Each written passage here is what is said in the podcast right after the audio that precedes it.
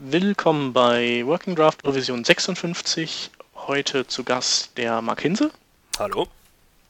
Und wieder dabei der Peter. Moin. Und ich, der Shep. So. Ähm, wir steigen ein mit ähm, nochmal Webfonts als Thema. Ähm, hatten wir zuletzt ja schon ein, zwei Mal. Ähm, heute geht es aber um die Google Webfonts und ähm, ja, da hat der Marc was ausgegraben. Beziehungsweise, Ja, oder kann der Marc was zu Ja, sagen? Der Khalil hat was ausgegraben und Khalil zwar einfach eine, eine Seite, die ähm, nicht nur einfach die Google äh, Webfonts, die ja ähm, ziemlich äh, unverhältnismäßig wachsen an der, in der Anzahl, aber leider halt eben nicht in der Qualität, äh, hat er ausgegraben, die ähm, eben die Schriften anzeigt, die nicht nur in einem Schriftschnitt vorhanden sind, sondern eben auch ähm, in eben einem äh, fetten, fetten Schriftgrad oder eben auch in einem kursiven äh, Schriftgrad äh, vorhanden sind, also einfach halt komplett sind, ähm, was einfach den Vorteil hat, dass man wenn man eben äh, ja eben etwas fett macht, äh, eben ähm, die Schrift das auch hergibt. Weil das Problem ist, wenn man eben nur eine, eine Schrift einbindet, eben die, die Regular zum Beispiel, und den Browser das dann eben fett machen lässt, weil eben der, der, der, ähm, der User Agent das automatisch eben äh, versucht, irgendwie fett darzustellen, dann sind die Ergebnisse relativ ja, hässlich, ähm, pixelig ähm, und vor allem halt sehr ungleichmäßig. Das heißt, ähm, der Chrome macht das eben anders als der Firefox und ähm, der macht es wieder anders als der Internet Explorer. Und deshalb ist es natürlich sinnvoll, dass man die jeweiligen Schriftschnitte, die man auch wirklich benötigt, ähm, dann auch anbietet, was natürlich auch wieder ein Nachteil ist, weil man natürlich dann einfach nochmal einen kompletten Schriftsatz runterladen muss und es dann natürlich auch irgendwann relativ ähm, ja, mengenmäßig relativ viel wird. Mhm. Und ähm, weil mir ist es gerade eben äh, passiert, dass eben der Firefox eine, äh, eine Schrift oder einen Schriftschnitt komplett anders angezeigt hat als der Chrome. Und ich äh, ums Verrecken nicht drauf kam, warum. Ähm, und zwar hatte ich eine, eine Schriftenfamilie, ich glaube, das war die Cabin heißt die. Ähm, ja, Cabin war das, die, äh, glaube ich, sogar acht verschiedene Schnitte hat. Ähm, und ich hatte eben ja zwei davon eingebunden ähm, und aber halt nicht den ganz bolden, sondern eher so, einen- so einen Medium-Schnitt und ähm, hatte eben über ganz normal äh, Font-Weight, äh, Bold das ähm, ja, deklariert und der äh, Chrome hat eben den von mir eingebundenen 600er Schnitt äh, genommen und der Firefox hat den 600er Schnitt genommen und nochmal seinen eigenen äh, Bold-Krempel drauf gerendert, was dann letztlich in einem ziemlich hässlichen, ähm, ja, sehr, sehr dicken äh, Schriftschnitt äh, gemündet hat. Und ähm, ja, letztlich war das Geheimnis ist dann eigentlich nur wirklich zu sagen, okay, Font-Weight 600 und dann passt das auch. Ja, ähm, Ja. Da kann man angeben, was man will, ähm, von wegen, dass das eigentlich für, dass, dass dieser 600, äh, 600er Schnitt für Bold sein soll. In meinem Fall, wie gesagt, hat es der Firefox eben nicht gemacht. Also er hat Ist es denn so? Ist den- denn 600 äquivalent zu Bold? Oder weil es gibt ja noch mehr. Es 700, gibt, 7, 700 ist äh, eigentlich äquivalent zu Bold. ja. Und ähm, deswegen der, der, der Schnitt war schon, also der 600er war angegeben für die Bold-Angabe eigentlich. Du kannst ja sagen, ne, ähm, wenn, wenn ich etwas Bold haben möchte, dann nimm bitte den. Ja. Ähm, aber der Firefox hat das halt ja so ein Stück weit noch überschrieben, hat halt zwar den 600er genommen, aber halt eben noch seinen Bold da drauf gesetzt, warum auch immer. Vielleicht habe ich auch einfach was falsch gemacht, aber ähm, es war auf jeden Fall so, dass mich das ein bisschen Zeit gekostet hat, um ja, letztlich einfach nur statt Bold zu sagen 600 und dann war es auch okay. Ja. Ähm, aber das Problem bleibt ja das gleiche. Es ist halt einfach ähm, ähm, auch eine Sache, wenn du dann hier so eine super funky irgendwas tolle Schrift hast, wo du sagst, hey, die sieht ja richtig cool aus, äh, vor allem halt im Fließtext und, ähm, und machst dann einfach mal bold und wunderst dich dann, dass es seltsam aussieht, dann äh, kannst du mal davon ausgehen, dass da wahrscheinlich was mit den, dass die Schriftenfamilie gar nicht für bold gibt, entweder oder sie einfach gar nicht eingebunden ist oder dass sie eingebunden ist und der Browser noch seinen eigenen, ähm, also eine eigene Bold Rendering äh, ja, Maschinerie da drüber schmeißt. Ja. Ja, es ist ja in Photoshop gibt es das ja auch. Das, genau, wenn, genau. Kannst ja auch Fonts einbinden, die gar keinen, also die keinen Bold besitzen und dann machst du halt so ein Folks Bold, also ja. falsches Bold. Genau, und, und, das sieht dann halt im, im Photoshop halt fälschlicherweise, also es fälschlicherweise sieht halt vielleicht noch ganz gut aus und du denkst, ja, das läuft ja. Nur mhm. der Browser denkt oder macht das halt einfach komplett anders. Und vor allem, ich meine, wenn es jeder Browser gleich anders machen würde, wäre es vielleicht auch nicht so schlimm. Mhm. Aber ähm, sie machen natürlich halt alle so, wie sie halt denken. Und ähm, ja, wahrscheinlich spuckt der sogar der Firefox sogar eine entsprechende Warning aus, aber weil es bei CSS immer nur so an Warnungen hakelt, sieht man das wahrscheinlich. Sieht man es dann wahrscheinlich nicht, ja. ja. ja. Ist dann festgelegt, ähm, wie dieser Verfettungsalgorithmus oder Schrägstellalgorithmus vom Browser arbeiten sollte, oder ist das dem Browser überlassen? Weil eventuell ist dann ja zumindest, was die Einheitlichkeit angeht, Besserung in sich, wenn der Standard irgendwas in die Richtung sagt. Also ich denke, dass es dem Browser überlassen sein wird. Und selbst wenn es einen Standard gäbe, heißt es ja noch lange nicht, dass es nach was aussieht. Weil, ähm, das ist richtig, aber zumindest Einheitlichkeit wäre ja schon mal eine gewisse Form von Fortschritt. Das wäre so, ja.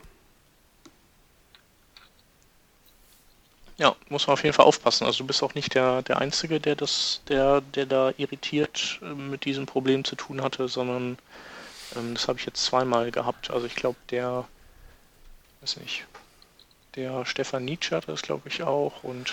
Ja, das Problem ist vor allem, wenn du, ähm, weil du bist halt einfach gewohnt, dass du ja diese Webfonts gar nicht hast. Also nimmst du halt, ne, das, was halt immer da ist, Arial und, und Verdana und da gibt es halt mhm. normal und fett und Italic. Ja, ich meine, früher hat man ja auch nur mit äh, halt Bold und genau, sowas genau. gearbeitet. Und, und, und, und, es ist also halt immer noch völlig drin, das halt auch so zu schreiben.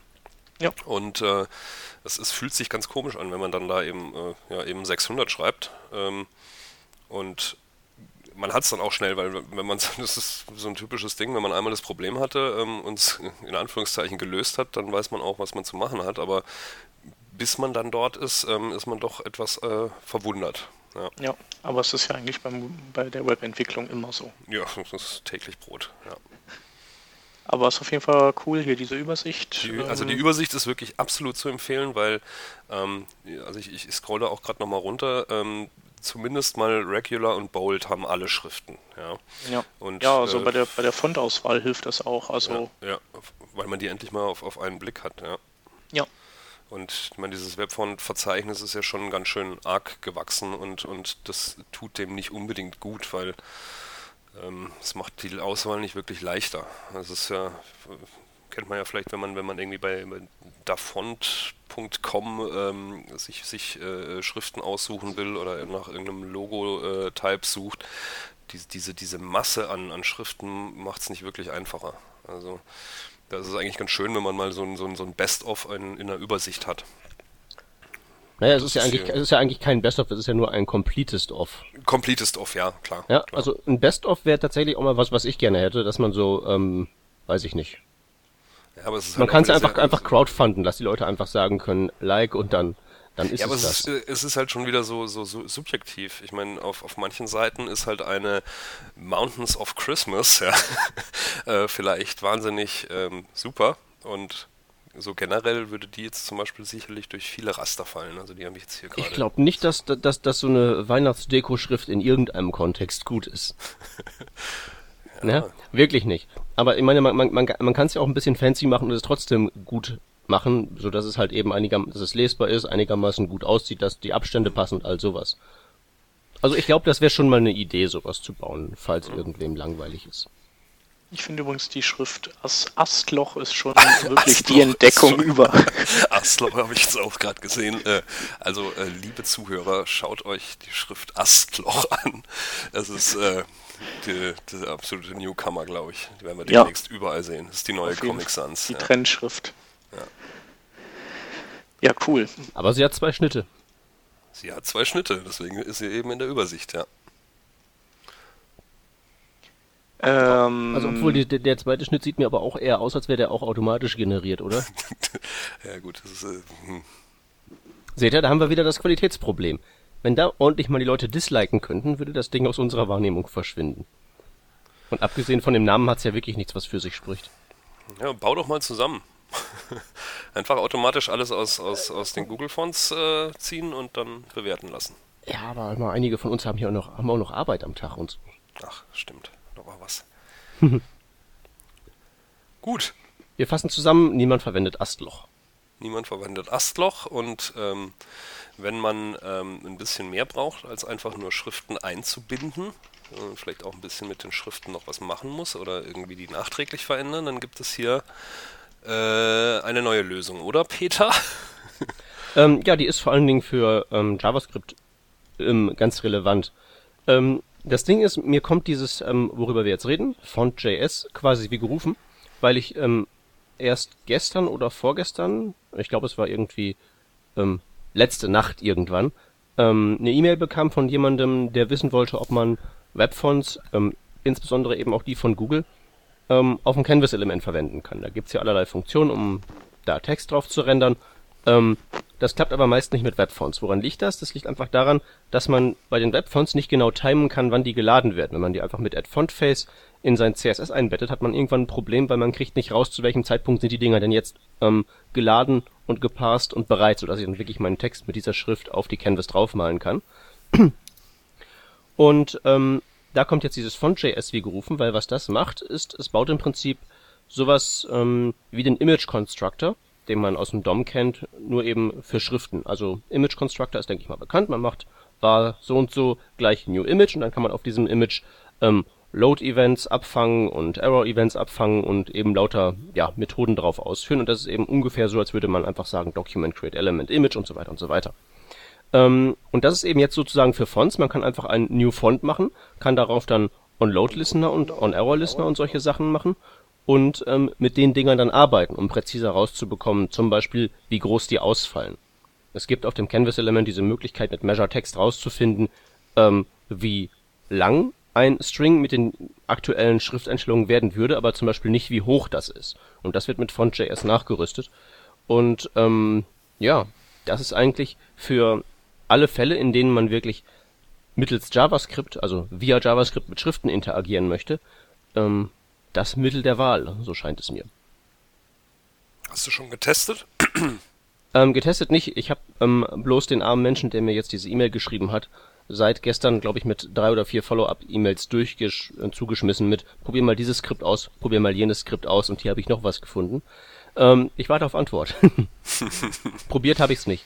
Ähm, aber ähm, wenn das tut, was es verspricht, dann ist das ähm, ja eben insbesondere eben für den ganzen Canvas-Bereich das Mittel der Wahl, weil soweit ich weiß, also ähm, ich weiß nicht, Shep, du bist der Performance-Papst, aber kriegt man denn zuverlässig raus, kann man den Zeitpunkt abpassen, wann eine CSS-Datei, die in das Dokument verlinkt ist, inklusive sämtliche Ressourcen darin, wann die geladen ist? Mhm. Also In ich allen- glaube, In allen Ähm, Browsern? Also ich weiß halt nicht, wie es mit so mit den darin befindlichen Ressourcen aussieht. Also ähm, wann, wann die geladen ist, da gibt es schon Lösungen für und ähm, ähm, der einzige, der da aus der Reihe tanzte, glaube ich, der kein äh, On-Load-Event konnte, bislang war Firefox, meine ich, und der hat das jetzt nachgerüstet bekommen seit Firefox 10 oder sowas. Aber, aber gab es denn nicht, gab es denn nicht ähm, zum Thema, zumindest Google Web Fonts, gab es da nicht so eine API von Google selbst? Doch, gibt's auch. Wenn Genau. geladen, dann Bums irgendwie. Doch, doch, das machen die auf jeden Fall auch. Äh, Ich glaube, die setzen eine. Nee, oder was? TypeKit? Ich weiß nicht. Einer von denen macht das dann auch, glaube ich, über so eine Body-Klasse, die die setzen. Ja, Das ist, ähm, das ist, glaub ich, Typekit. Ja, Google aber auch. Mhm. Also in, Ja. nicht automatisch natürlich, weil wie auch. Ähm, äh, du bindest ja von, von Google nur, nur das CSS ein, also oder über eine CSS-Datei. aber ähm, du kannst, glaube ich, die dann ansprechen. Also ne, du bindest ja nicht nur CSS ein, klar, aber ähm, du kannst da zumindest auch so ein paar Events abfangen. Mhm. Ja. Ja ähm, gut, das geht eben dann, wenn man die Google Web Fonts benutzt, ne? Ja, ja. Oder bei Typekit, wenn man Typekit benutzt. Das hier ist, ähm, ja, Du, du konntest, du konntest, Unabhängig glaube davon. ich, bei den dieser Google Web Fonts API konntest du auch deine eigenen angeben.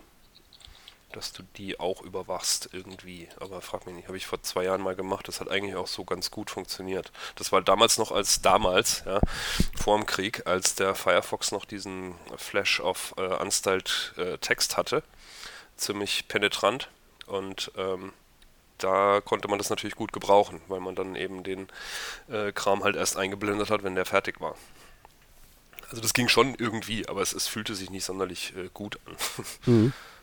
ja, und der Vorteil eben von, von dem Ding ist eben, das ist halt nach, nach diesem New Image genau nachmodelliert. Und ja, fühlt sich halt vernünftig an, fühlt sich halt an wie zu Hause, wenn man das im DOM benutzt.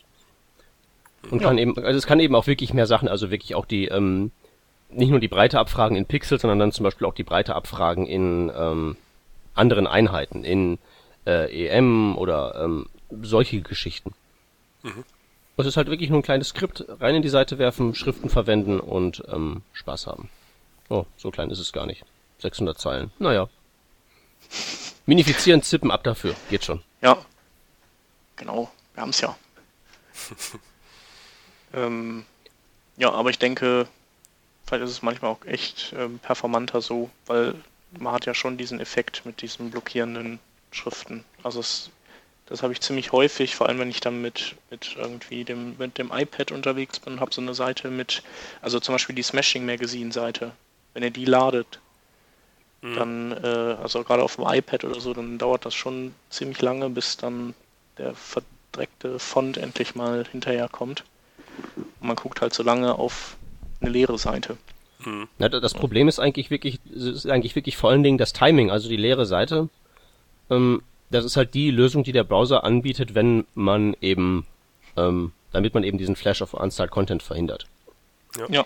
Ähm, aber da gibt's ja noch ganz andere Schwierigkeiten. Wenn nämlich jetzt erstmal man den, ähm, diesen Platz reserviert, aber unsichtbar lässt und danach mit der richtigen Schrift den Text wieder reinrendert und die Schrift, weil sie anders groß ausfällt, dann ähm, zu Verschiebungen führt, dann hat man das Problem, was ich im Moment im Blog habe, dass nämlich sämtliche Sprungmarken nicht mehr funktionieren.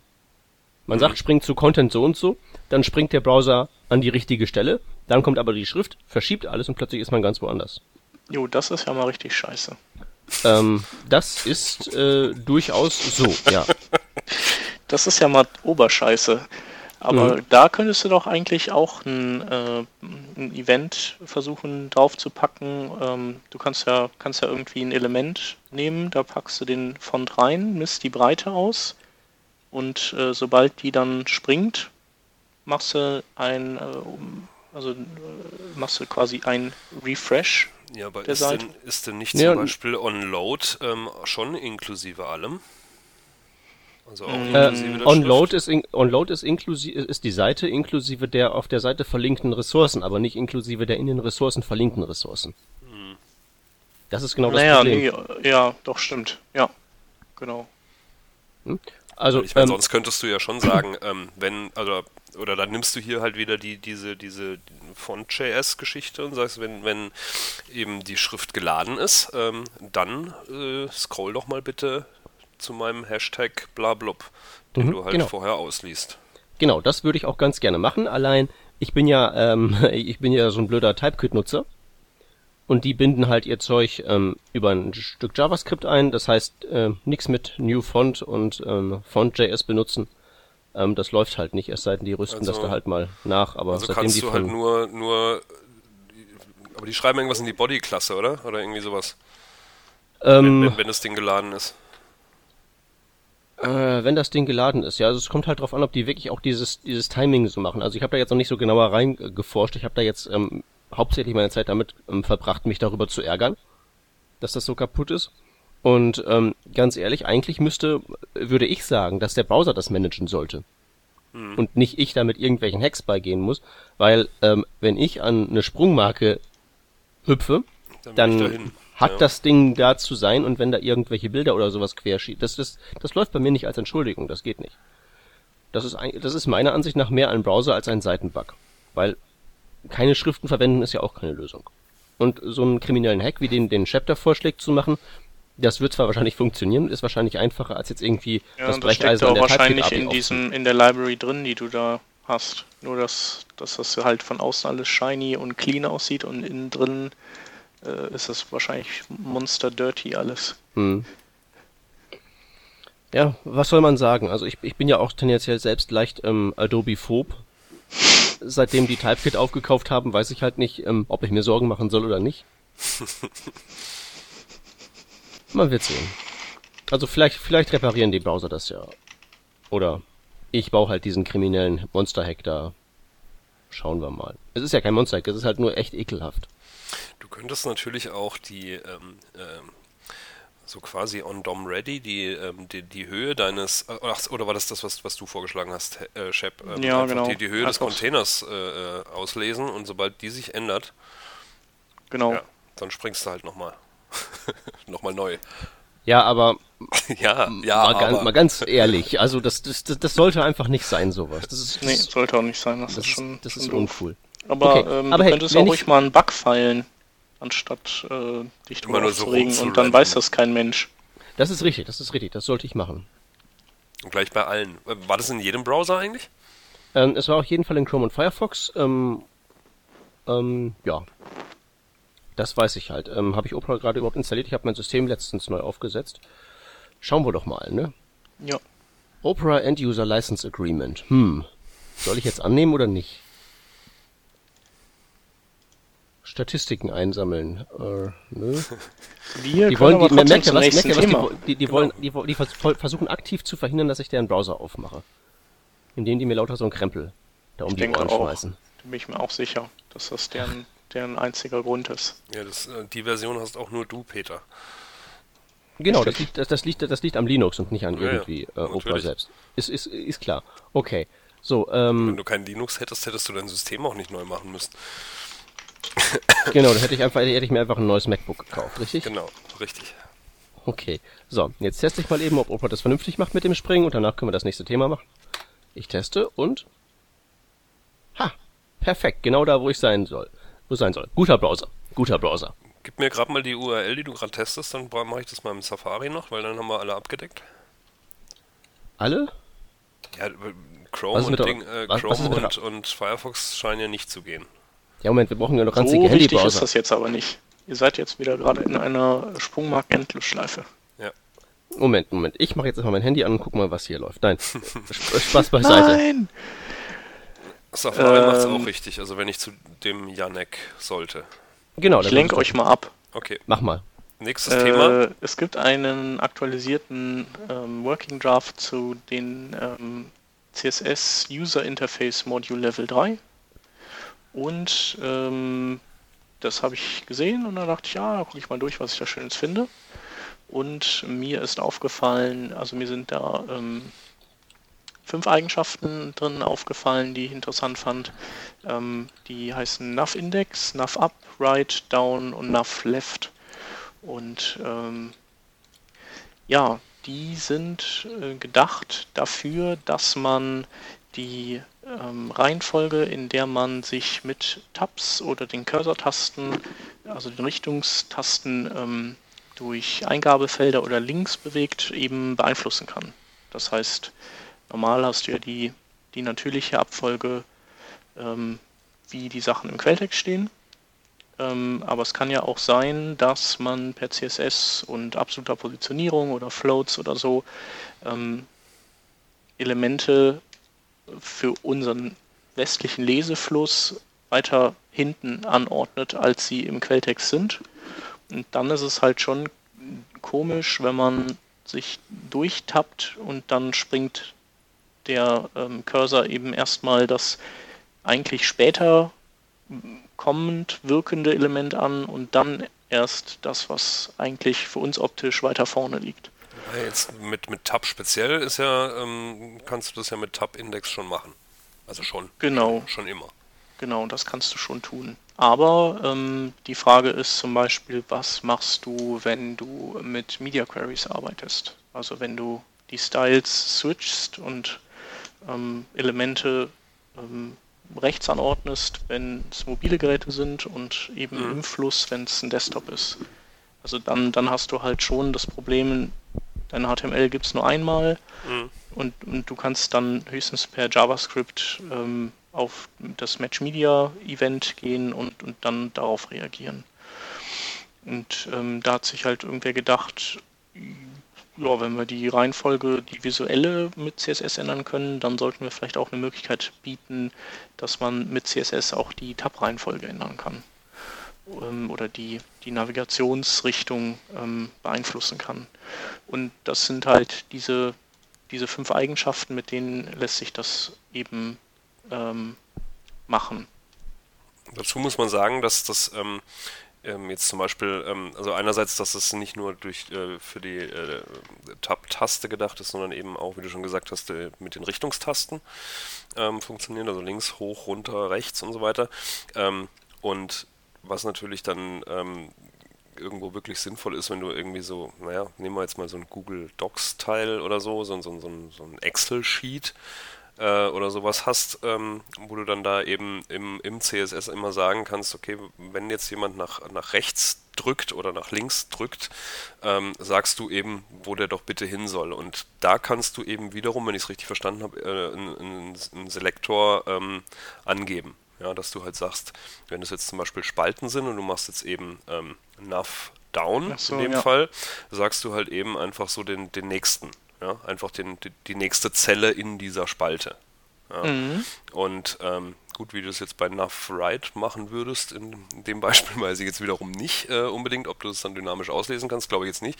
Ähm, aber du, du kannst halt einen Selektor angeben. Ja? Also du kannst irgendein Element mit einer ID angeben, zum Beispiel. Oder halt eben irgendein, ähm, ja, irgendeine äh, Pseudoklasse. Und ich denke, dass das schon bei vielen ja, auch so bei, bei vielen Web-Apps äh, sinnvoll ist, wo du halt so, so Formulare hast und, und oder viele Eingabefelder in irgendeiner Form. Ja. Ähm, wo das auch Sinn macht, ähm, ist bei so, ähm, ja, bei Home Entertainment Devices, wo du nur, wo du mit mhm. der normalen, ähm, sag mal, Fernseher, Fernbedienung oder was auch immer, eben dich, dich durch irgendwas durchbewegst und du und, und du eben diese Richtungstasten da in erster Linie erstmal hast. Da kannst du dann auch Shortcuts drauflegen. Mhm. Vielleicht auch, wenn du so eine, so eine DVD-Menüartige ähm, artiges Interface hast. Und ähm, wer in diesen, auf diesen Set-Top-Boxen ja gut vertreten ist, das ist Opera als Browser. Mhm. Und ähm, deswegen, ähm, da, da wurde ich vom Patrick Lauke und vom ähm, Krein Heut, Heutmer darauf hingewiesen, dass Opera das schon seit Version 9.5 integriert hat. Mhm. Also ähm, das ist jetzt nicht irgendein, irgendwelche neuen Eigenschaften, die es erstmal noch lange nicht geben wird, sondern ähm, ein recht alter Opera unterstützt das eben schon alles.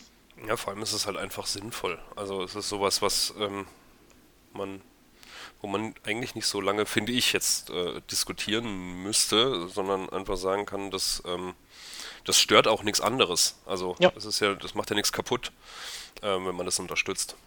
Genau. Und ähm, ja. Überstimmt das denn das normale Tab-Index-Attribut, wenn ich das in HTML reinschreibe? Ähm, Gehe ich mal von Oder aus. Denn, verhandeln, äh, verhandeln die das irgendwie aus, wer dann jetzt recht hat und wer nicht? Nö, ich denke mal, dass das, dass das schon überstimmt. Also so wie das ja bei Tabellen zum Beispiel die auch Frage, der Fall ist. Gut, die Frage ist natürlich, ob, ob Nav Write halt wirklich auf den Tab auch hört. Oder ob das wirklich nur die Pfeiltaste ist. Also ich denke, äh, Nav Index, das, das wird ähm, den Tab Index überstimmen, mhm. wenn es einen gibt. Ähm, und Nav Left, Right und so, das sind ja Dinge, die du sowieso, ich glaube, die weiß nicht, ob du die mit dem Tab-Index überhaupt beeinflusst. Normalerweise. Ja, aber. Ja, ich meine ich mein, ich mein nur von wegen so, dass da, da, da muss man gar nicht drüber diskutieren. Das, das ist halt das Interessante, es kollidiert halt mit dem, was man schon hat. Mhm. Und erweitert das nicht. Ähm, wenn, wenn es so ist, ja. Da ja. hast du natürlich recht. Ich ging jetzt mal davon aus, dass es ähm, jetzt mal primär auf die Pfeiltasten äh, abzielt. Ja, wobei ich sehe, in, in Opera ist es dann gar nicht die Standard-Pfeiltasten, sondern ähm, das ist tatsächlich so eine so eine separate Spezialnavigation für so Fernbedienung und wenn man die im Desktop-Browser in Opera nutzen will, dann muss man die Shift-Taste dabei drücken. Mhm. mhm. Shift. Ja. Also groß schreiben. Mhm. Ja, aber das, also auch wenn es vielleicht dann schon was älter ist, ist das aber eine coole Entdeckung eigentlich gewesen. Ja. Weil mir war das entgangen. Ja, müssen wir jetzt nur noch den restlichen Browsern eintrichtern. Genau. Wer macht die Bug Reports auf? Ähm, du bist doch eh dabei gerade. Eben. okay, ja, stimmt ja. Natürlich. Gut, ähm, dann äh, ein anderes Thema. Ähm, da sind wir wieder in der Welt der ähm, HTML5 APIs. Äh, das ist äh, WebRTC. Ähm, das ist äh, ja eine größere API, also ein Framework für ähm, ja, für Echtzeitkommunikation und ähm, Echtzeit, Video-Encoding und all so ein Kram. Ähm, also Skype für einen Browser im Prinzip. Genau, das wäre so das, was du dann damit bauen könntest.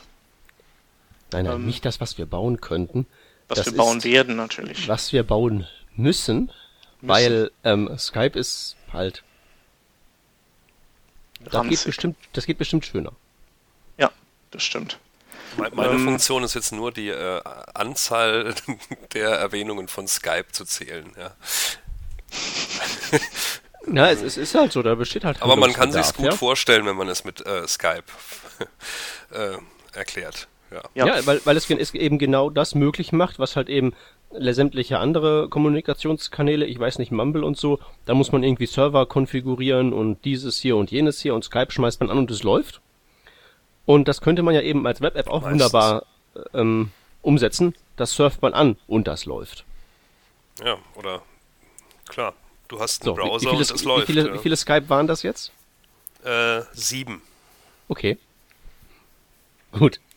Ähm, Shep, was weißt du denn Technisches zu berichten über dieses WebRTC? Wie funktioniert das? Ja, ähm, also äh, das ist eine C++ äh, API eigentlich, die sie übernommen haben von, also die Google übernommen hat, pardon, von einer Firma, die sie gekauft haben letztes Jahr, vorletztes Jahr sogar. Ähm, und äh, die, diese C++ äh, API, die wird dann quasi, die wird dann einfach ähm, nochmal, da wird eine Brücke geschlagen dann zu einer, ähm, ja, zu einer JavaScript API ähm, die dann allerdings von, äh, auch vom W3C, von der äh, Working Group unterstützt wird. Also das ist jetzt nicht so ein Google-Alleingang. Und die haben das, äh, dieses WebRTC, diesen, diese Library auch ge, geopen sourced. Und äh, du hast drin eine Sprachübertragungsengine, also mit so Codecs, die ähm, optimiert sind für, für Sprachübertragung. Da gibt es ja dann die müssen ja andere Dinge leisten als, äh, als MP3 oder sowas. Mm, dann ist eine Video-Encoding-Engine drin, das ist dann VP8, ist ja Google. Und ähm, dann ist noch ein Netzwerk-Stack äh, drin, also ein Transport, äh, Netzwerktransportsystem, ähm, das so ein bisschen an, äh, an dieses ähm, RTSP oder wie das heißt, dieses Protokoll angelehnt ist, also so ein Streaming-Ding. Also alles auf Echtzeit ausgelegt auch. Mhm. Ähm, ja, und wer daran arbeitet, also oder wer da ähm, mit im Boot sitzt, das ist Opera und äh, Mozilla. Mozilla hat ein ähm, so eine Art ähm, ausgelagertes experimentelles äh, Projekt, das heißt Rainbow. Da drin landen alle möglichen ähm, ja, Multimedia-Geschichten, die sie jetzt erstmal noch nicht in den Firefox selbst einbauen wollen. Und dieses Rainbow kannst du dir dann als äh, Plugin reinhauen, also in dein in deinen Firefox. Und WebRTC kommt jetzt auch zu Rainbow. Ähm, ja, und äh, Opera ist, hat das, glaube ich, noch nicht in, einem, in einer Version, äh, die, die schon draußen ist. Also bisher ist das nur Google. Ähm, aber die arbeiten auch dran und die haben so einen speziellen Lab-Bild, glaube ich, wo das drin steckt. Also so eine separate Version auch wie bei Firefox. Ja, kann mir vorstellen, dass Google da ähm, auch geil drauf ist, weil ähm, die könnten ja dann sowas wie dieses Google Hangout komplett ohne Plugin dann bewerkstelligen. Was ja derzeit noch der Fall ist. Ja, ich glaube auch nicht nur Google wird das gerne haben, auch ähm, so Otto Normalwebverbraucher. Ähm, kann das sicherlich gebrauchen. Also ja, so Sachen wie wie ähm, also ich denke dabei zum Beispiel auch jetzt an den ganz normalen Webseitenbauer. Da will man ja, da will ja der ähm, der Kunde des Öfteren mal irgendwelche Kunden-Support-Systeme haben, so so ein Live-Chat oder sowas. Mhm. Ne? Und das könnte man mit sowas ähm, natürlich massiv aufwerten. Ne? Auf jeden Fall. Ne? Videokonferenz mit unserem Kundencenter auf einen Klick. Wow, wie geil ist das denn? Ja, cool. Ja, Die meisten wann- Hey, da Unternehmen kann- wollen das aber nicht. Da können Ähm, wir ja auch mal irgendwann uns ein, ein eigenes Working Draft Aufnahmestudio, ein virtuelles bauen. Und Sendestudio vor allem. Äh, Das könnten die, das könnten die, könnten wir ja sowieso, wenn die bei Google Plus mal mit ihren APIs rüberkommen würden. Einmal das und was wir dann aber auch machen müssen, wir müssen dann so vor Greenscreens oder Bluescreens sitzen Und und dann baust du uns so ein Canvas-Ding, was uns da ausstanzt. Wollte ich gerade sagen, und zwar auf jeden Fall vor Blues, vor Bluescreens, weil schließlich reden wir hier über Computersachen. Was ich mich jetzt hier wundere, ist, ähm, diese Video-Engine ist ja der VP8-Codec. Ja. Ähm, ich frage mich, ob das, ähm, also, was machen die, die ja generell zu diesem Codec, zu den Videocodec ein eher schlechtes Verhältnis haben? Das ist ja das gleiche Problem wie bei den Videoelementen. Ja. Ähm, Ja, die haben sind die ja jetzt irgendwas auch von nicht sich dabei. gegeben? Ne? So, haben, haben Microsoft und Safari, haben die irgendwas davon sich gegeben, dass die Mm, nee, mit dem WebRTC mitmachen wollen? Insbesondere bei Microsoft ist es ja so, die haben ja ähm, aufgrund ihrer Verbindung zu der uns von uns so geliebten Telekommunikationssoftware äh, namens Skype äh, auch eine, äh, ja, die hätten ja auch einen Grund zu sagen, nö, wollen wir nicht. ja. Weiß man da was? Ähm, ich glaube, das, das werden die auch, ähm, also das, das werden die zum einen sagen, also wobei letztendlich, wenn es, vielleicht setzt Skype ja irgendwann auch mit einem Webclient auf die Technik auf. Also die sind ja da nicht außen vor, deswegen. Ähm, ich glaube eher, dass Microsoft dann seine, die, die üblichen Bedenken gegen VP8 eher vortragen wird, dass sie eben Schiss haben, ähm, als so ein großes Ziel dann auch direkt verklagt zu werden von irgendwelchen Patentbesitzern, äh, Besitzern, die mit irgendwelchen Pseudo-U-Boot-Patenten. Hm. Ja. Und warum Apple da keine Lust drauf hat, weiß ich nicht. Naja, die sagen ja generell nichts, die machen ja einfach. Ja, genau. Die bringen einfach mal E-Books mit äh, neuen CSS-Eigenschaften raus, die kein Browser kann außer Safari. Das haben wir gar nicht in der Themensammlung. Nee, ist es denn so ein cooles Thema? Ich Keine weiß Ahnung, nicht. ich hab's verpasst. Äh, Diese E-Book-Geschichte? Hm. Ähm, ist, das- war das nicht auch so, dass die irgendwie so das, das totale Nazi-Lizenz-Agreement da drin haben, von wegen alles, was da, was du da produzierst und dass du irgendwo verkaufst, muss über ähm, Apple-Kanäle gehen und so? Im Ich Zweifel glaube schon. Ja. Und irgendwie, irgendwie, irgendwie Schulen wollen die jetzt ja auch in ihren Besitz nehmen und sowas, ne? Ich habe nichts mitbekommen. Ich weiß nur, dass, also ich habe nur gesehen, dass die jetzt irgendwas äh, gemacht haben, aber ähm, und irgendwelches Gerente über Twitter und äh, also typisches. Ähm, manche sagen, boah, ist das geil und manche sagen, das ist total kacke. Aber keine Ahnung. Ja. Ich wollte nochmal Skype sagen, weil jetzt haben wir dann zehn. Okay, wunderbar. So, dann sollten wir jetzt, äh, jetzt auch aufhören, auf irgendwelche, ähm, auf irgendwelcher etablierten Software rumzuhacken, oder? Ja, finde ich, finde ich auch. Ich finde, wir könnten mal über neue Software ähm, ranten. Genau, Okay, machen wir aber das mal. ich, ich, das machen wir sofort. Ich äh, verweise nur äh, auf eine ähm, Geschichte, die dann mit WebRTC auch zu tun hat. Und zwar der Eddie Osmani hat ein äh, Polyfill für ähm, Get User Media gearbeitet, also sprich äh, Webcam und Mikrofonzugriff. Das gibt es ja momentan nur in Opera, glaube ich.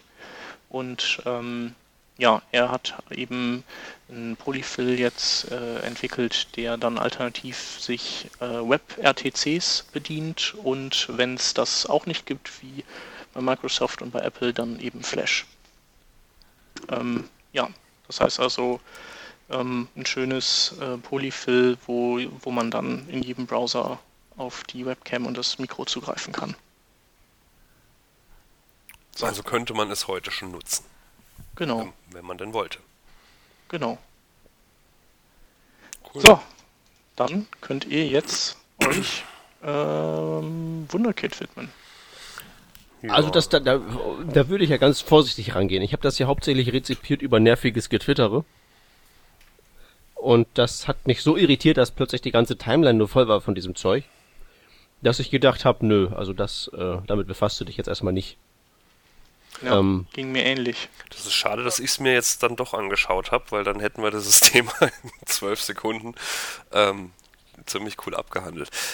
Ja. Erzähl, was, was ist das überhaupt, abgesehen ähm, von, einem, von einem großen Hype? Naja, es ist, ähm, also die, die, Sechs Wunderkinder ist ja so das meist gehypte Startup im Moment in, in Deutschland. Ich sage ich jetzt mal so, ähm, so, so rezipiere ich das zumindest. Ähm, und sitzt natürlich in Berlin und Berlin hat ja sowieso die beste Startup-Szene. Ähm, und äh, warum auch immer. Äh, ich weiß nicht, also zumindest kommen in meinen Fokus nicht so viele Unternehmen irgendwie, ähm, aber diese 600 Kinder schaffen das natürlich, weil die wirklich sehr omnipräsent sind und ähm, die haben eben äh, ja, sich zum Ziel gemacht, die, das Projektmanagement, ja, sagen wir mal, äh, zu revolutionieren, ähm, zumindest eben eine, eine Anwendung zu schreiben, die eben das Projektmanagement naja, einfacher, schöner, besser, wie auch immer macht. Ähm, und haben da jetzt, glaube ich, bestimmt zwei Jahre äh, geschrieben an der Software und haben ja, was ja auch eben jeder kennt, dieses Wunderlist, ähm, diese Wunderlist-App vorher rausgebracht, was natürlich sehr clever ist weil man da jetzt eben an die zwei Millionen User hat, die eben dieses Tool, naja, zumindest mal runtergeladen haben. Äh, Ob es jetzt Nutzer sind, weiß ich nicht, aber hat so natürlich auch die äh, entsprechenden Kanäle aufgebaut, um, um äh, eben das Projekt an den Mann zu bringen, was letztlich dann äh, auch ein bisschen Geld einbringen soll. Haben ähm, ja ein paar Millionen eben äh, an, an Investorengelder äh, aufgetrieben was halt eben dazugehört für ein vernünftiges Startup. Also sie machen so eigentlich ähm, so ein bisschen nach, nach, eigentlich nach Schema F, also nach, nach äh, Startup-Schema F und haben jetzt eben ähm, letzte, nee, diese Woche, Anfang dieser Woche, glaube ich, eben die Beta äh, veröffentlicht von ihrem Wunderkit, äh, was eben eine Projektmanagement-Software sein soll. Und, ähm, und da konnte man sich jetzt auch natürlich total äh, cool einladen lassen, weil es läuft natürlich nur über äh, Invites, weil jeder, der was auf sich hält, macht das über Invites. Und ich habe mir das jetzt gestern gerade angeschaut und war ehrlich gesagt ziemlich enttäuscht. Ähm, weil natürlich ist es eine Beta und es ist noch nicht fertig und die ganzen tollen Funktionen kommen sicherlich erst noch. Aber ähm, ähm, darf, darf, ich fragen, ja. was das macht? Ich benutze keine genau. Projektmanagement-Software und ich weiß nicht, was ich mir darunter vorstellen soll. Eine Projektmanagement-Software sollte dir eigentlich abnehmen oder äh, die Arbeit erleichtern in deinen Projekten in irgendeiner Form. Ähm, deswegen gibt es auch so viele, weil die das alle so ein bisschen anders machen oder irgendwie dann doch alle gleich. Ähm, du kannst ja halt einfach aufschreiben, wenn du bestimmte Sachen zu erledigen hast und kannst denen dann äh, bestimmte auch Daten geben, wo du halt sagst, okay, morgen muss ich das und das machen, was du dir halt einfach auf den Zettel schreibst und an den Monitor babst, kannst du natürlich auch über eine App machen, ist klar. Du kannst aber natürlich, und das ist eben die Wunderkit-Zielgruppe, sicherlich ähm, äh, deine Aufgaben natürlich auch an andere äh, delegieren. Ja? Also Wunderkit hat ganz klar ähm, zum, zu, zur Zielgruppe, also meines Erachtens natürlich ähm, ähm, Projekte, an denen mehrere bis viele arbeiten. Also ähm, sagen wir mal irgendwie Working Draft zum Beispiel könnte jetzt dort einen sogenannten Workspace aufmachen, wo eben die Moderatoren dann eben Mitglieder sind. Und äh, dementsprechend kann man da, könnte man da jetzt sich irgendwelche To-Dos zuschustern, wie auch immer. Ähm, ja, das Ganze ist richtig schön, ähm, optisch, also so auf den ersten Blick ähm, ist das halt ähm, ja, mit, mit viel Liebe zum Detail gelöst. Ähm, von Wunderlist kennt man schon diesen, diesen Holzhintergrund, ob man den jetzt noch sehen kann oder nicht, sei mal dahingestellt, aber es ist halt eigentlich ganz schick gemacht. Ähm, das Problem ist aber, meines Erachtens ist, dass es ähm, mal primär also geschaut wurde, dass es schick ist ähm, und nicht, dass es richtig funktioniert. Also, weil im Moment, ich habe das gestern wirklich zehn Minuten ähm, getestet, mit, mit, mit natürlich nur zehn Minuten heißt es dann gleich wieder wahrscheinlich, aber mit, mit zwei anderen Leuten ähm, und wir haben uns da Aufgaben zugeschustert und, und abgehakt und so weiter und das hat irgendwie so alles gar nicht funktioniert. Also nicht so richtig. Das heißt, nur ein Beispiel, ähm, ich kommentiere, also du kannst halt eben auch alles kommentieren, ne? kannst ein To-Do auch kommentieren, ähm, warum man das auch machen sollte. Aber ich habe halt so, so ein Ding kommentiert und, und der Hans, der war eben mein, mein, mein eines Testobjekt quasi, der hat da auch kommentiert und ähm, ich habe davon nur erfahren, ähm, dass er kommentiert hat, weil ich eine E-Mail bekommen habe, weil ich eben eine eine Antwort auf mein, auf mein To-Do bekommen habe. Ich habe es aber nicht gesehen. Ja, das heißt, das, das, hat sich schon mal gar nicht irgendwie so synchronisiert, äh, was man ja heute doch eigentlich voraussetzen kann, dass sowas funktioniert, ohne dass ich den Browser refreshen muss. Als ich dann den Browser refreshed habe, ähm, habe ich es gesehen. Also das man nur ja auch äh, da alles zusammengeklappt. Also viele Leute dann direkt mal naja, aber also, haben. Also refreshen war kein Problem.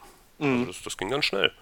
Ähm, und, und, und das ging auch gar nicht. Also das hat, es gab, es gibt noch so ein Notification-Dingsbums, weiß ich nicht, ob, ob das da drin dann versteckt ist, aber ich meine, Entschuldigung, äh, ne, wenn ich äh, so ein, so ein, so ein, so ein sowas habe, wo, wo, wo mehrere Leute dran schreiben oder auch kommentieren, dann soll es doch bitte auch sich aktualisieren.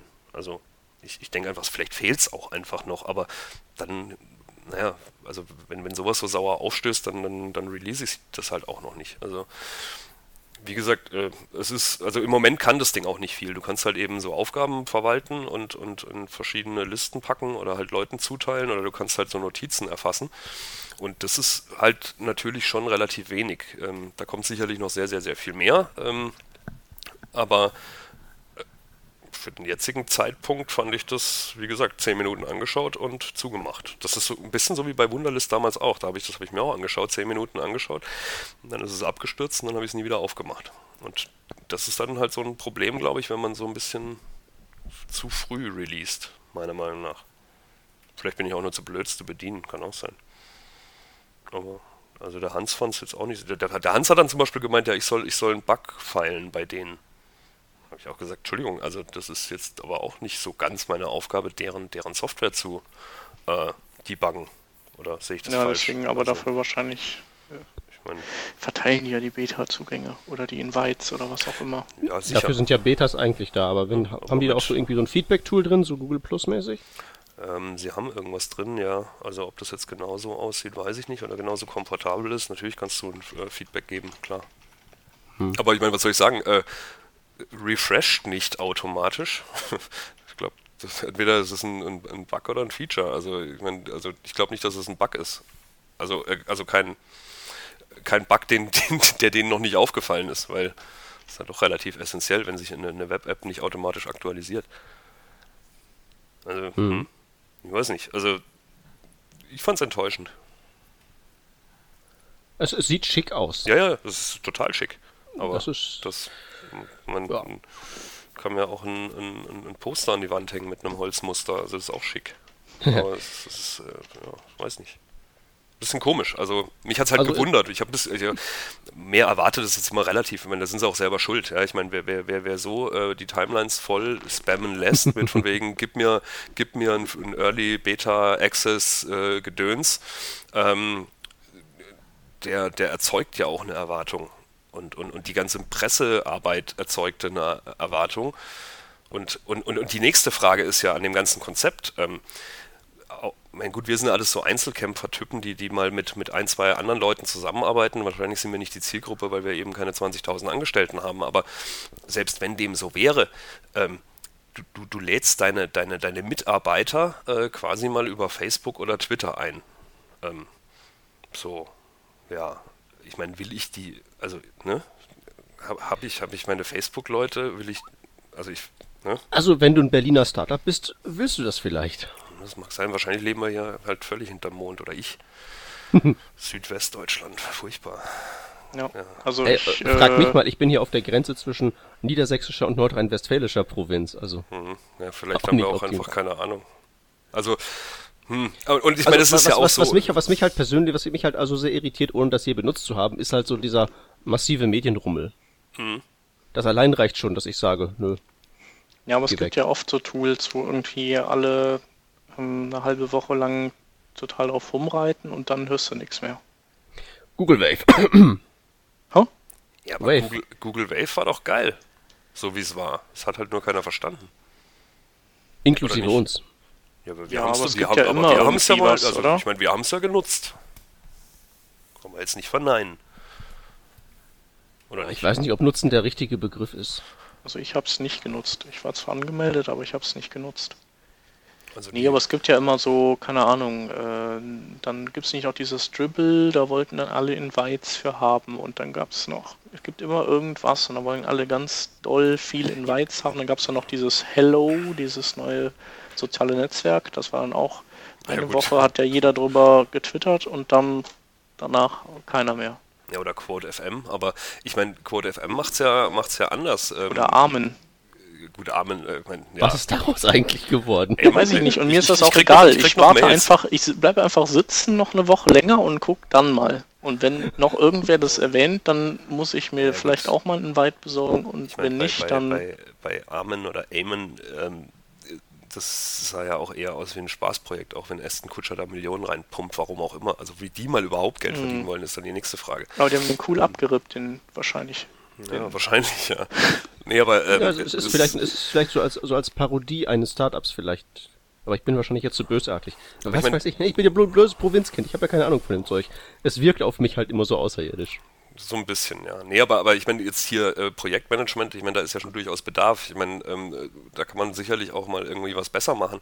Ähm, und, und, und da natürlich, wie gesagt, so eine Erwartungshaltung zu, ähm, naja, zu, zu generieren und, und dann doch etwas wenig, sage ich mal, Revolutionäres zu zeigen. Oder was heißt revolutionär? Ich meine, vielleicht ist es ja die Art, wie, wie andere ihre Projekte machen. Also ich halt nicht. Und, und, und man, man, man hat es ja auch gelesen. Es war ja jetzt nicht so, dass jeder gesagt hat, boah, das ist ja der Hammer, das ist ja so super. Habe ich keine einzige ähm, Meinung eigentlich gelesen. Das war halt eher so, wow, 11 Pixel Schrift, super, kann ich nicht lesen, mache ich wieder zu. Ähm, und, und das sind dann so Sachen, wo ich sage, hm, also ist das nicht ein bisschen, oder kann, kann man da nicht ähm, sich vorher drüber äh, irgendwie im Klaren sein, dass das halt auch ähm, Leute benutzen wollen und nicht nur sagen wollen, ähm, das packe ich mir auf mein iPad und mein iPad hänge ich an die Wand und schaue es mir an und es sieht gut aus. Also bisschen seltsam. Aber ja, vielleicht kommt da auch noch Trubel, total, alles, alles awesome und es ist voll schön und so. Ja, aber, aber der, das war alles vorher. Ich habe jetzt ja, die nee, Woche das, das nach, nach, nach, nach 24 Stunden eigentlich ähm, nichts mehr darüber gehört gerade. Also hm.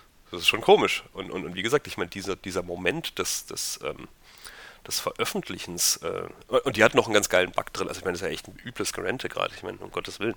Aber ähm, die, die, die haben dann, ähm, wenn einer deiner Twitter-Follower ähm, auch dann Wunderkit beigetreten ist äh, oder halt deinen Account dann bekommen hat oder invited wurde, dann hast du eine Mail bekommen. Und ähm, das äh, hat manche Leute, die vielleicht so 7000 äh, Follower haben, ähm, schon ja. unglaublich genervt. Ja? Und, und, und damit verkackst du es dann halt richtig. ja. Und äh, die haben es dann halt auch nicht ganz so arg schnell in den Griff bekommen. Also ich meine, halt einfach mal die E-Mail-Funktion abzuschalten, wäre vielleicht die richtige Lösung gewesen. Haben sie aber nicht gemacht. Das heißt, die haben halt irgendwie super viel in das Social haben, Networking, Selbstbeweihräucherungs die haben da richtig Dings gesteckt und, ja. und dann nicht so viel in, in, in das, was es eigentlich, wofür es eigentlich da wäre, theoretisch. Ja, also ich, ich habe halt, ähm, weiß ich nicht, wie gesagt, 10 Minuten das jetzt genutzt und hatte dann 15 E-Mails bekommen. Ähm, bezüglich, ja, Hans hat halt hier äh, einen Haken gemacht, Hans hat hier äh, geantwortet, was weiß ich, ähm, bis ich die, aber die kannst du auch ausstellen, das ist dann nicht so schlimm, also die habe ich dann natürlich alle ausgemacht, was natürlich dann wieder blöd ist, weil du kriegst ja dann sonst nicht mit, dass jemand antwortet, weil einfach nur das Browserfenster offen lassen, hat ja nicht gereicht, wie gesagt, also da muss ich ja schon refreshen, damit ich dann sehe, dass da jemand ähm, geantwortet hat und dementsprechend hat es dann doch nicht so den besten Eindruck hinterlassen. Aber ich wünsche dem äh, Projekt natürlich allen Erfolg, ja, klar. Äh, aber es ist halt so, dass ich es nicht nutzen werde. Also von dem, was ich jetzt sehe, weil hat jetzt keinen großen Mehrwert. Ich finde, an der Stelle könnten wir mal ähm, die Software erwähnen, mit der wir unsere Sendungen planen, weil die ja so in die ähnliche Kerbe reinhaut. Absolut, ähm, absolut. Wesent, wesentlich weniger schick ist, also einfach so vom optischen her. Mhm wesentlich weniger selbstbeweihräuchernd ist, aber dafür einfach ähm, funktioniert. Ziemlich gut funktioniert für das, was wir da machen. Mhm. Die heißt Trello. T-R-E-L-L-O. Trello. Punkt .com. Punkt .com. Und, und macht eigentlich nichts anderes, als dass man da äh, so wie, wie nennen die Sports, ne? Also ja, Bob man macht eine Gruppe, man macht Boards und das sind im Prinzip Pinwände und da kann man dann Einträge dran machen und die dann diskutieren und ähm, Daumen hoch machen und, und hin und, und her Sachen. schieben und also innerhalb von einem Board kann man verschiedene Karten ablegen, genau, und in die Karten kann man eben einzelne Einträge machen. Klingt jetzt irgendwie auch so wenig spannend, aber es ist eigentlich total, ähm, es macht genau das, was es soll und das ist echt schön. Und es funktioniert ja, es, ist, es, ist, es, ist so, es ist so, es ist so reduziert, ne? Das sind halt nur mhm. die Sachen, die du halt brauchst. Ja. Das sind im Prinzip wie so, äh, wie so Karteikartenkästen und mhm. Karteikarten und du kannst die auch schön hin und her draggen und droppen und so ohne haben wir dann einen, einen. Ohne zu refreshen, ja. Also genau. haben einen Karteikasten, wo wir dann erstmal alle Themen drin sammeln und dann haben wir einen leeren Sendungsthemenkasten und einen leeren keine Schaunotizenkasten und einen leeren Müllhaldenkasten. Und dann werden die von oben nach unten dann rüber sortiert. Ja, das ist schon cool. Kann man, kann man sich mal angucken. Also es, ja, also an, angucken vielleicht eher nicht, weil die Optik geht schon immer so in Richtung Windows für Windows 98. Ist noch ein bisschen rudimentär, ja. Aber vielleicht, ja, es, es, es funktioniert ja. dafür halt es, einfach. Es funktioniert super, ne? halt. Also mir ist zum Beispiel vorhin aufgefallen, wenn man dann auf so eine Karte klickt, dann, dann geht halt so, so, ne, so, so ein Window-Overlay, äh, Dingsbums auf, äh, unspektakulär und, und da kann man dann drin kommentieren und so. Und wenn man das dann wieder zugemacht hat und dann halt einfach auf den Back-Button mal äh, äh klickt vom Browser, dann öffnet sich das Ding auch wieder. Was ja sinnvoll ist. Also wenn man es weiß auch. Und, und das sind halt so Kleinigkeiten, die halt hier eigentlich ähm, alles ganz gut funktioniert. Und wenn der Shep dann eben eine Karte von links nach rechts zieht, ähm, sobald er die abgelegt hat, ist die halt bei mir dann auch gleich äh, aktualisiert. Also so wie man sich es halt heute auch vorstellt. Und ja, und so Shortcuts zum Nachrichten absenden und so. Mhm. Also da, sind, da, da ist schon die Detailarbeit an den Stellen halt gemacht, wo es sein muss. Genau. Und dafür ist der Hintergrund halt ein einfaches Blau. Uh. Ja, ja, klar. Schlimm. Und ich meine, gut, die Karten sind grau und so, also das ist optisch sicherlich äh, nicht die Erfüllung aber äh, es tut halt das, was es soll und das ist halt. Äh, und es ja, gibt auch eine Mo mobile App, die, die ganz, ganz fein ist. Mhm. Äh, ja, das also, ist. Ähm, ja, das Toolset ist schon cool und wir kratzen wahrscheinlich sogar noch ein bisschen an der Oberfläche. Wahrscheinlich. Ich meine, das ist ja auch noch hier total neu und Beta und ähm, man weiß auch nicht, wie die Geld verdienen wollen. Die werden wahrscheinlich irgendwann sagen, okay, kostet halt 5 Dollar im, im, im Monat oder so, dass man halt mehr als einen Karteikasten oder so aufmachen kann. Was ja vollkommen in Ordnung ist. Ähm, aber ja, also wenn man irgendwie so optisch sich organisieren möchte, dann kann man sich das äh, mal angucken. Kommt man auch ohne Invite rein? Da kommt man auch ohne Invite rein denke ich. Also der Chef hat mich ja eingeladen. Ja. genau, aber es hält dann auch, was es verspricht. Ja. Okay. Ähm, ja, keine Schaunotizen? Keine Schaunotizen. Keine Schaunotizen.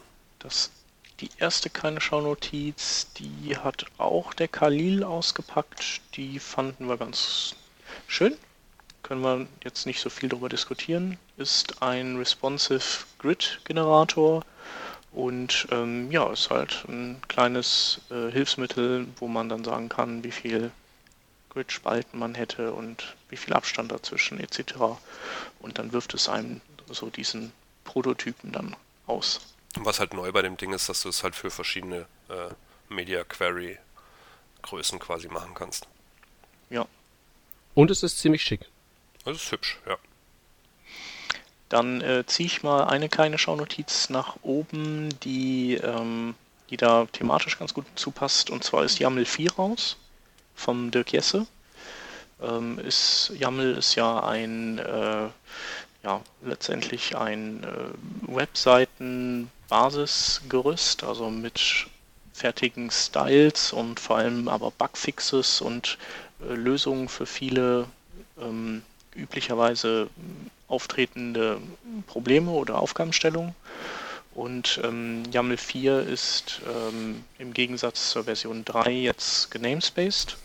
Das heißt also, man hat nicht mehr Probleme mit der Tatsache, dass eine ID-Main mit der ID-Main eines darunterliegenden CMSs kollidiert. Und YAML 4 ähm, ist auch responsive. Ähm, und hat auch was Grid-haftes, wenn gleich es auch kein, kein Grid-System ist. Ähm, das sollte man sich durchaus mal anschauen. Und äh, in die aktuell auch parallel gerade aufgenommen, äh, auf, aufnehmende Technikwürze-Sendung. Das müsste dann die 184 sein. Die wird eine YAML 4 Totalsendung. Da könnte man auch reinhören. Genau. Ähm, wo wir gerade bei Technikwürze sind, es gibt ein neues dateibasiertes Content-Management-System, also eins, das ohne Datenbank, also auch ohne NoSQL-Datenbank auskommt. Das ist äh, Kirby vom Bastian Allgeier, der, den du ja auch kennst, Marc. Ne? Ja, den wir natürlich ganz herzlich grüßen. Den wir ganz herzlich grüßen und der auch der Macher vom Zootool ist. Genau. Oder einer der Macher. Und ähm, ja, die haben in der Technikwürze 183 auch eine Totalsendung über dieses Kirby gemacht. Und ich bin gerade dabei, es mir anzugucken und finde, dass, dass es für gewisse Szenarien durchaus ein, das passende Toolkit ist. Jo, ähm, dann haben wir ähm, eine Präsentation ausgegraben, die heißt The Edge of HTML5. Die fasst nochmal zusammen, was es momentan so an ähm, Bleeding Edge HTML5 Entwicklungen gibt.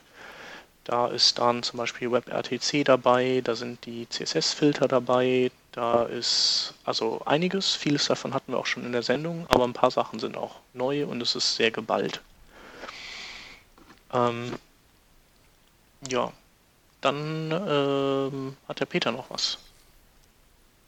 Genau, und ich habe ähm, ein, ähm, ja, ein paar Polyfills für ähm, JavaScript und zwar genau genommen für ECMAScript Version 6, also das, was nach 5 kommt, nach dem, was also jetzt in unsere Browser so langsam überall eingesickert ist. Und zwar geht es darum, dass die ähm, dort neu eingeführten Collections, das sind Maps, Sets und Weak Maps, ähm, dass die eben mit Bordmitteln so gut nachgebaut werden, wie es eben geht.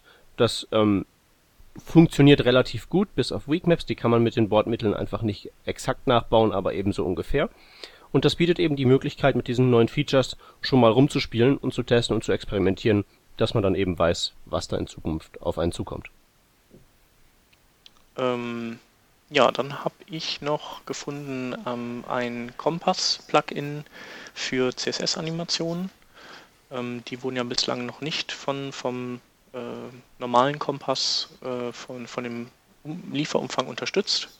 Und da gibt es jetzt ein Plugin und das hat auch viele fertige Animationen im Gepäck, ähm, sodass man da keine nicht mehr alle bauen muss. Und zu guter Letzt haben wir wieder ein kleines Paul Irish Divya Manion Projekt. Ähm, das heißt HTML5 Please und ist eine, ja, ähm, ähnelt äh, caniuse.com und Modernizer. Ähm, gibt eine Übersicht über alle möglichen neuen HTML5 und CSS3 Techniken und äh, sind, die sind dann alle gelabelt in grün, in gelb oder in rot. Also je nachdem, ob die empfehlen, dass man das schon einsetzen sollte oder vielleicht noch warten sollte, weil sich noch was ändert oder vielleicht erstmal sowieso ganz äh, die vergisst, weil, weil die noch in sehr frühen Stadium sind. Ähm, und äh, wenn die grün sind, dann entweder weil die nativ schon unterstützt werden überall oder es gibt dann einen Link zu irgendeinem Polyfill oder sowas, ähm, der dann die Brücke schlägt für die Nutzung. Ja, und das ist sicherlich auch mal ein nettes ähm, Informationswerkzeug. Und dann sind wir durch für ja. heute. Danke ich mich beim Marc. Keine Ursache, immer wieder gerne. Und auch beim Peter. Ich äh, gehöre ja eigentlich äh, laut Sendeplan sowieso zur Stammbesatzung. Auf jeden Fall. Aber ich kann ja trotzdem Danke sagen. Das äh, darfst du. Ich bedanke mich auch. Ja.